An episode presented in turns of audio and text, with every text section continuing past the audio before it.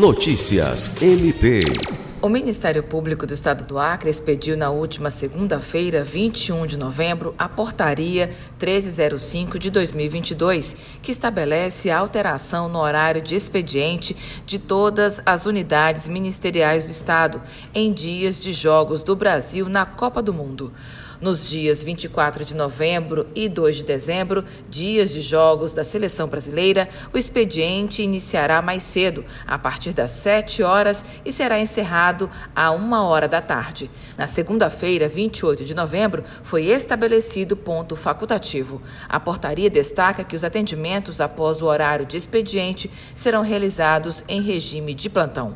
Alice Regina, para a Agência de Notícias do Ministério Público do Estado do Acre.